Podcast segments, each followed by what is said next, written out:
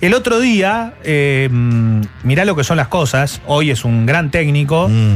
eh, y aparte cuando uno conoce y sabe cómo trabaja, es por eso también que lo quería llamar y teníamos ganas de hablar con él, porque labura en serio, porque es de los tipos que son muy meticulosos a la hora del trabajo, y es de los tipos que no se le dio tanta, tanto lugar acá en su país, en la Argentina.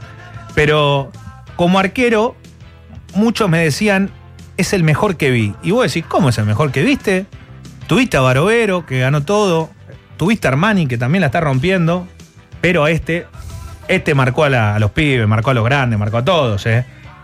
El dengue se hace seña, como diciendo así. Y sí. Ángel David Comiso. El más grande de todos. Lejos. ¿Cómo le va, amigo? Bienvenido. Leo Paradiso, Pablito Di Fonti. Ah, y acá Leo Gávez te estamos saludando. ¿Cómo estás? ¿Qué tal, Leo? Buenas tardes, ¿cómo estás? Mucho gusto. Bueno, ¿sabe- ¿vos sabés que sos ídolo de muchos pibes? De, de que, que muchos empezaron a atajar porque te vieron a vos? ¿O, o esas cosas te pasan de costado? No, no me pasen de costado, me, me, me quieren y, y seguramente muchos les habrá gustado el estilo. Mm. También hemos agarrado una época muy linda, muy buena con, con River y, y bueno, ha quedado en la memoria de muchos, ¿no? Sí, cuando algunos me, me ven o me reconocen o, o conversamos, este, bueno, eh, es como que, que en su adolescencia ellos iban a ver mucho el equipo o eran hinchas de River y, y les quedó marcado un estilo, ¿no? Y aparte que has tenido tantos años de carrera, digo, como jugador y hoy ya como un... 22 años. 22 años de carrera. en primera división. Primera Impresionante. división, ¿Qué empezaste? A- a- en taller en el 82, ¿no? Sí, yo arranco en, en Talleres de Córdoba de, de la mano de Don Ángel Bruna Sí. y ese equipo de Talleres de Córdoba que tenía grandes jugadores, excelentes jugadores diría yo. Ahí arranqué aprendiendo del negro Baley, que fue un gran arquero que tuvo la selección argentina detrás del Pato Filiol en aquellos aquellos mundiales que la selección argentina disputaba en el 78 o en el 82. Estamos hablando de cosas viejas, ¿no? Quizás algunos jóvenes no lo van a entender, pero bueno, algunos se acordarán. Eh, y vos sabés que, eh, obviamente, que tu presencia en River, tan histórica, tan grande, en un club tan gigante, te llevó al conocimiento total de todos. Eh, hay imágenes tuyas imborrables, ¿no? Yendo, a- eh, yendo, yendo con, el, con equipito de gimnasia para, para, para, para incorporarse al- a una selección o yendo. O el día que agarraste la radio en la cancha de Boca. ¿El día que agarraste la radio en la cancha de Boca estaba, estaba encendida o no? Bueno, hay muchas anécdotas, y muy lindas y algunas no tantas. Ese día de la cancha de Boca, si, si alguno puede recoger las imágenes de aquel día, no cayó una, cayeron unas cuantas. Y, y yo las esquivaba, entonces agarré esa radio amarilla que iba cayendo, la prendí y, y justo le toca patear el penal a, a Hernán Díaz porque Ramón hacía unos poquitos minutos que había salido de la cancha Sí. y Ramón era el encargado de, de ejecutar los penales. Mm. Y bueno, me puse a escuchar la radio y se empalma, no me acuerdo con qué locutor, y la idea aquella era poder gritar de, de, de cara a la hinchada de boca, poder gritar el gol de, de Hernán. Y, y bueno, el mono lo atajó. El mono lo atajó. Claro. El el mono lo atajó. bárbaro, estuvo muy bien y, y bueno, eh, me quería enterrar un poquito, ¿no? Pero Pero qué lindo, ¿sabes qué? Pensaba en eso, digo, qué épocas donde el mono estaba en un lado del, del, Ah. del- del un lado que era Boca, vos en River, era muy referente. Es difícil que eso pase, porque aparte eran personajes reconocidos, la gente se cortaba el pelo igual para parecerse a ustedes, era como una locura todo. O sea, eso era, era, era lindo, era medio. eso, era- eso está como el día como el día que Germán Burgo me presentó a la hija y le cortaba el pelo a la hija como me cortaba yo cuando tajaba en River y me de darle el nombre. Bueno, pero Germán era una persona muy especial, ¿no? es un tipo muy especial, Germán, muy querido, ¿no? Sí, Sí, no, Sí, pero, pero él lo superó. Pero Germán es querido porque Germán se sabe que es de River, lo ha dicho desde un primer momento, él dice que es su casa, pero el loco comiso fue, para los hinchas de River, mucho más ídolo. Sí, porque, bueno. A ver, porque lo viste hacer otras cosas, porque era ídolo sin hablar, porque era ídolo adentro de la cancha, porque tenía atajadas tremendas, digo- fundamentales, históricas. Te iba a decir eso, Ángel. Me parece que eh, lo que hiciste fue cambiar un poco el puesto también, ¿no? Eh, empezaste a aplicar otras cosas que tal vez nos animaban a algunos arqueros. Bueno, yo, yo traía una escuela Mm.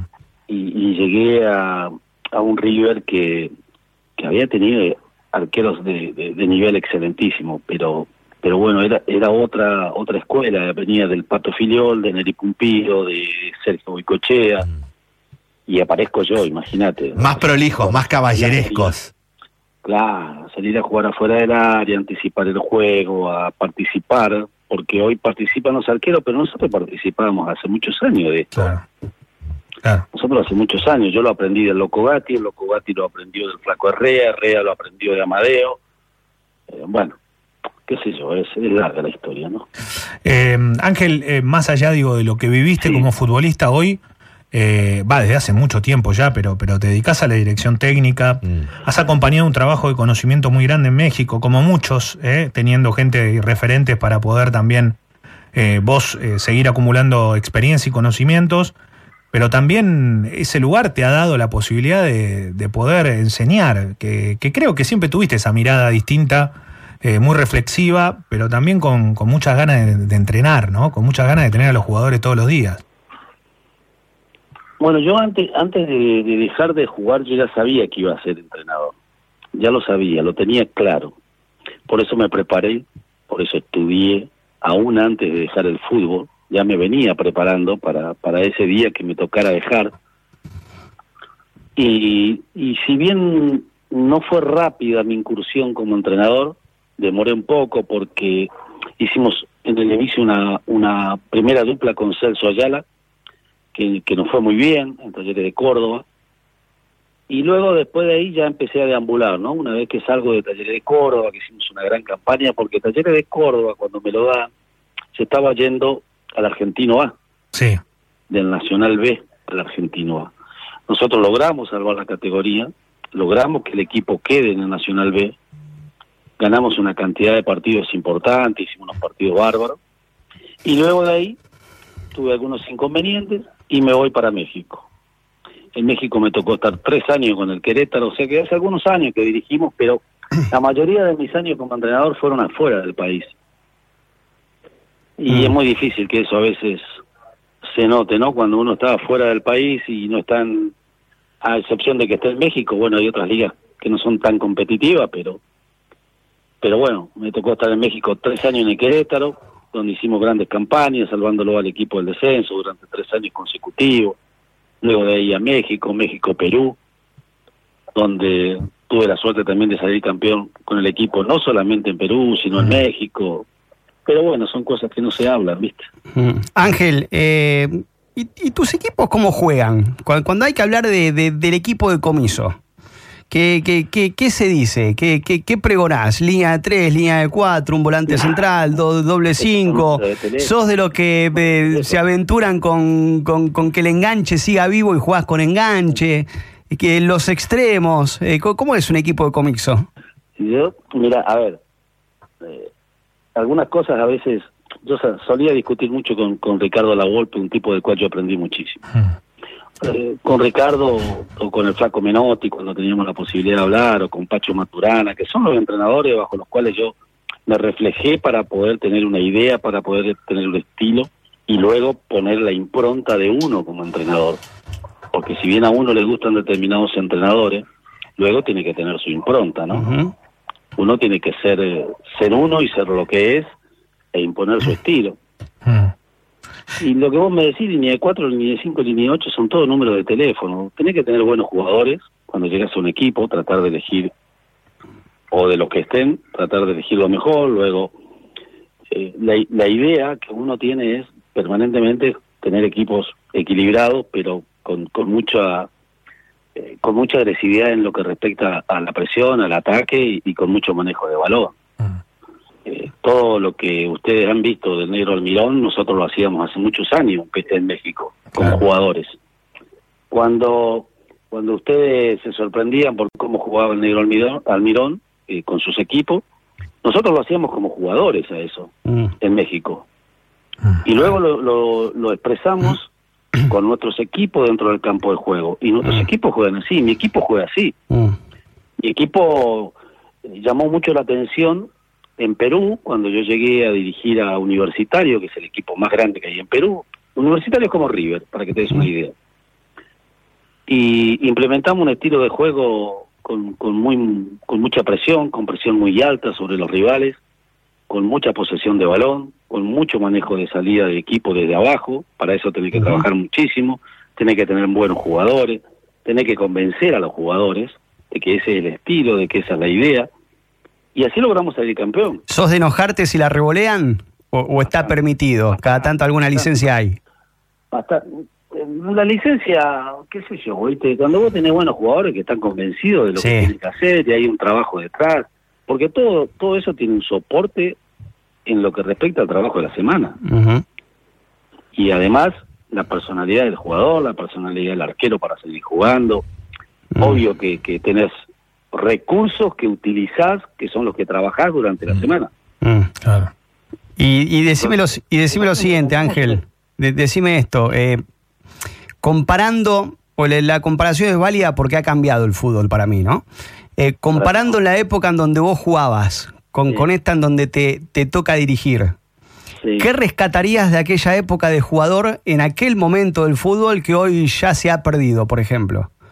Yo recién te, nombraba el enganche, es una opinión muy personal. A mí siempre me encantó el- los equipos que jugaron con, con enganche, los equipos del Coco Basile, 4-3-1-2, eh, 4 4-3-3 a veces también, ¿no? Eh, pero, Pero- hoy, hoy es como que se han perdido esas, esas situaciones de juego, ¿no? No, para nada. El buen jugador tiene que jugar. El buen jugador tiene que estar dentro del campo de juego. El que juega bien tiene que estar dentro de la cancha. Yo no creo que ningún entrenador desprecie un jugador que juega bien, por más que juegue de enganche. Pero para, está bien Ángel, pero... el convencimiento del jugador. Pero está bien, hay, hay enganches que hoy y en los Sí. últimos tiempos terminaron jugando de, de otra cosa, o terminaron jugando de doble cinco, o terminaron jugando de carrileros. Eh, bueno, Y se- otra cosa. claro, por eso. Entienden otra cosa. Mm. el que juega bien, juega bien y tiene que estar dentro del campo de juego. Mira, te voy a contar un poquito. Se ha hablado mucho de, de- de- de- o se habla mucho de, de Guardiola.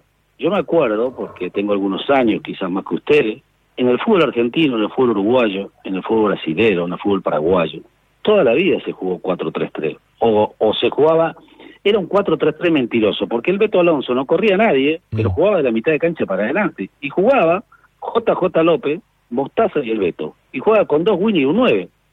Claro.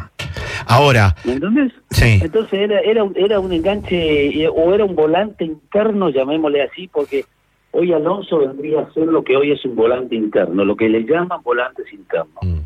Pero era un 10, era un enganche, era un talentoso, y había muchos Sí, jugadores que... pero, pero me entendés a lo que voy. Por ejemplo, Bocini hoy de qué juega. ¿Hay algún técnico que, que se le ocurriría a Bocini ponerlo de, de- de- en una posición insólita, digamos, para él? No, no, es que, es que no, no, no, porque no creo que haya un técnico que no quiera poner a Bocini dentro del campo de juego.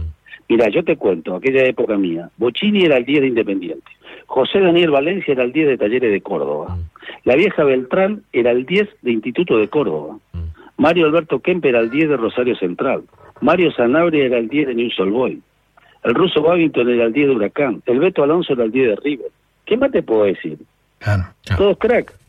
No, bueno, pero si hoy, hoy, hoy tenés que empezar a, a- nombrar a los 10, Sí. eh, em- empieza a costar un poco más. En, en sacar quién es el 10 de River, el 10 de Boca, el 10 de Racing, el 10 de Independiente. No, no te sale tan de memoria, ¿no?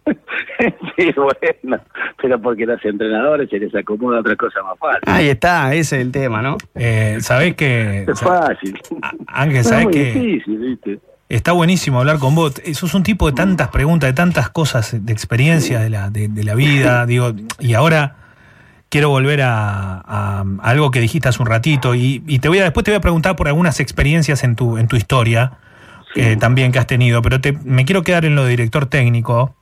A mí me llama mucho la atención que eh, ah, no sos el único, eh, son varios los que han hecho un laburo importante, destacado, y, y- y yo siempre soy de preguntarle a los jugadores muchas veces, porque creo que en los jugadores es lo mismo que cuando vos fuiste jugador, yo te hubiese preguntado a vos para ver qué, che, qué opinas de tal o qué te parece tal técnico, cómo lo viste aquel, eh, cómo te gusta. Bueno, eh, me, me llamó la atención esto de haber preguntado a varios jugadores que, que- que- que te tuvieron, entre ellos algún jugador argentino también, y que me dijera, ¿sabes cuál es la diferencia de, Comiso? Que labura con, nosotros que jugamos de titulares todos los días y, y a la tarde entrena el selectivo y sigue así a la noche ya está de vuelta pensando en el entrenamiento del otro día y no para nunca. Y, acá me parece que estas cosas están buenas también mencionarlas porque eh, es obvio que el éxito es lo que te lleva a que uno pueda tener eh, el mejor trabajo, el mejor lugar y todo. Y el entrenador vive una situación muy particular. Pierde dos partidos, se va, gana 50 y tal vez pierde los próximos tres y se va también. O sea, es medio extraño, muchas veces pasa. Pero yo te pregunto, ¿cómo, ¿qué valoración haces vos de, de no solo de los futbolistas, sino también del trabajo que se hace día a día? Porque los resultados son el objetivo final. Pero yo imagino que el laburo en la semana y estar en un, en un club, eh, eso debe ser muy importante para ustedes. Y yo creo que hay una escuela de técnicos que eso lo entendió. Que, que- que- que tienen, no, no digo que tienen una, un colapso en su cabeza por tanto trabajo, pero sí por lo menos que le dedican el día entero a- al laburo y que se lo toman muy profesionalmente. A ver, creo haber entendido un poquito tu pregunta, ¿sí? Aunque fue un poco larga, bastante extensa. Sí, porque lo, porque lo primero que hice fue, fue sacar una reflexión de algo, ¿eh? perdón, pero, Sí. pero me parece importante. Te entiendo. Yo creo que hoy eh, no solamente sirve ser director técnico, también tenés que ser entrenador. Eh, ¿Qué te quiero decir con esto? Eh, eh, la parte de director técnico, hubo una época donde solamente servía aquel que motivaba y hoy también sirve no solamente el que motiva, no solamente el que entiende al jugador, no solamente el que lleva el grupo humano. Un caso, un ejemplo de lo que yo veo o de lo que leo, de lo que, lo que intento hacer algunas veces es, por ejemplo, eh, y está la otra parte del entrenador. El entrenador es el que está todo el día pensando y trabajando con sus jugadores dentro del campo de juego, no solamente con los que juegan, sino solamente y sino también con los que no juegan. Y hay un grupo de jugadores jóvenes que están ávidos de aprendizaje, que son los que tenés que dedicarle horas extras, porque porque tenés que dedicarle, porque tenés que trabajar, porque tenés que estar con ellos, porque el día que les toque entrar, tienen que saber lo que tienen que hacer dentro del campo de juego, a la par de sus compañeros mayores. Y aparte está el director técnico, que es lo que te decía, que es el que motiva, que es el que habla, que hace una especie de psicólogo. Y entonces tenés que cumplir las dos funciones. Antes cumplían una sola función los entrenadores, que era el de director técnico, nada más, y te motivaban y estaban todo el día encima tuyo, y que eras el mejor del mundo. Bueno, eh, algunas cosas hemos o, hemos- o estamos intentando cambiar algunos entrenadores, ¿no? A eso yo creo que es un poco la Ajá. respuesta a tu pregunta. Sí, y eso me parece que está bueno, ¿no? Porque también hay que adaptarse a, lo- a los más jóvenes. Cambió mucho, las generaciones han cambiado. Y cambió a tal punto que en mi época de jugador éramos tres pibes en un equipo en un equipo de hombres o en un equipo de gente grande. Hoy son dos jugadores grandes en un equipo de pibes. Eh, hay que estar eh, actualizados en, eh, en todo lo que tenés que, que actualizarte porque hoy vuelan y hay demasiada información. Y no solamente hay demasiada información desde adentro, sino que hay mucha información desde afuera. Y el jugador de fútbol es un tipo muy inteligente que te está escuchando, que está permanentemente prestando atención a ver si te expresas bien, si te expresas mal, cómo trabajás, qué le aportás, qué no le aportás. Eh, y, y eso, viste, forma parte de, todo forma parte de un entrenador y un director técnico. Y además el equipo de trabajo que tenés. Claro. que tener un preparador físico actualizado, tus ayudantes de campo. Eh, hay, hay un sinfín de cosas, pero, pero más allá de todo, más allá de, de lo que vos hoy, por ejemplo, me preguntaste de aquella época a esta época, y todo aquel que tiene técnica y todo aquel que juega bien tiene que estar dentro de la cancha. Eh, ¿te- ¿Tenés ganas de dirigir en la Argentina? Sí. Mira, hace mucho tiempo que no dirijo en Argentina. Hace mucho tiempo. Me ha tocado dirigir Universitario de Perú, lo sacamos campeón. Luego de un torneo larguísimo que duró 46 fechas. Perú me ha enseñado mucho y he aprendido mucho a jugar en una geografía totalmente complicada. De repente te toca jugar en Lima a nivel del mar y de repente te toca ir a jugar a Juliaca donde donde le, donde le toca a River jugar Copa Libertadores de América, eh, jugás a 4.000 metros de altura, eh, es una, son situaciones difíciles y luego venís a jugar a 3600 y de otra vez pasás a jugar a nivel del mar. Entonces me enseñó a replantear los juegos, a replantear los partidos, a estar pensante, a estar lúcido. Eh, y salimos campeones. Luego de ahí me tocó ir a México y me tocó jugar con un equipo competitivo como el Morelia, donde volvimos a salir campeones. Pero, viste, acá no se habla nada. Nosotros salimos campeones en México con el Morelia de la Supercopa y aquí tampoco se dijo nada. Y atacamos un proyecto en Morelia donde en ese momento el club no tenía presupuesto. Iniciamos un proyecto con puros jóvenes, todos jóvenes de 20 años, un equipo que jugaba realmente muy bien.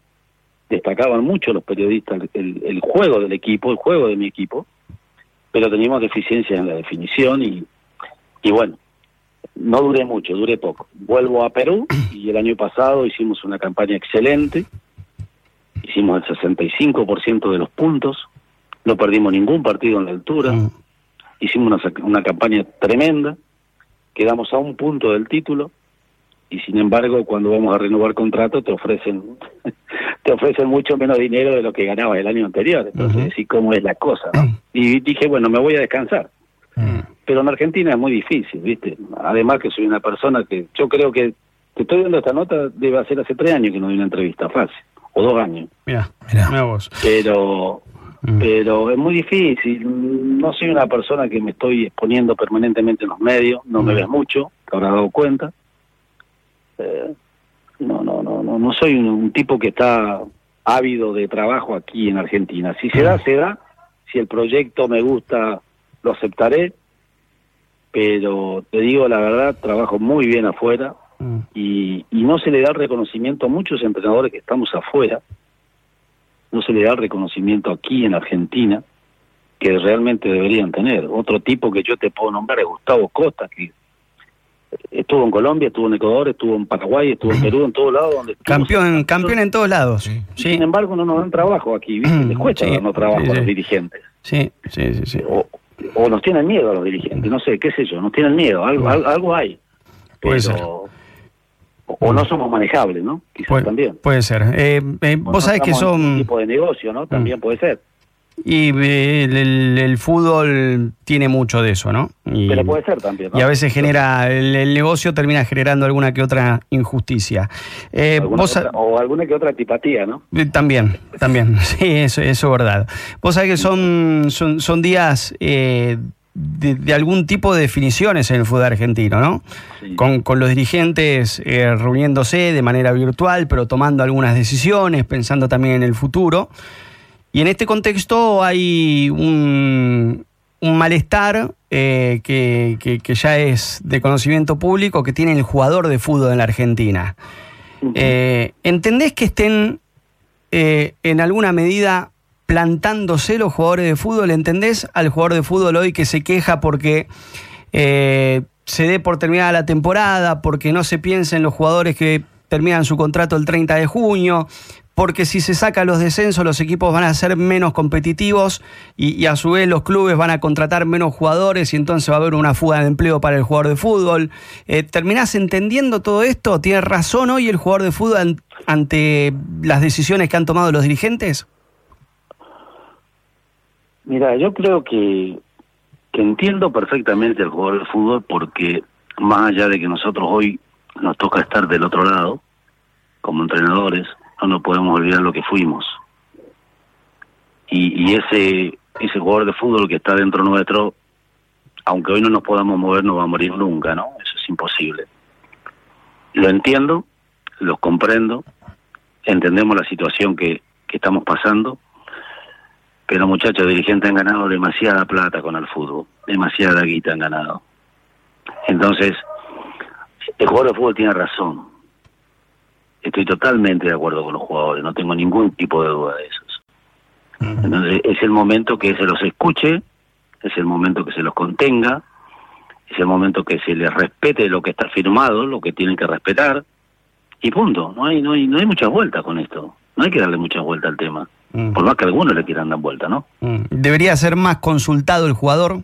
Bueno, que, es en definitiva el, elemento más importante de, este show llamado fútbol, ¿no? Es el actor principal. por el supuesto. fútbol es el actor principal. Todo lo demás, Hoy a mí me toca ser un actor secundario.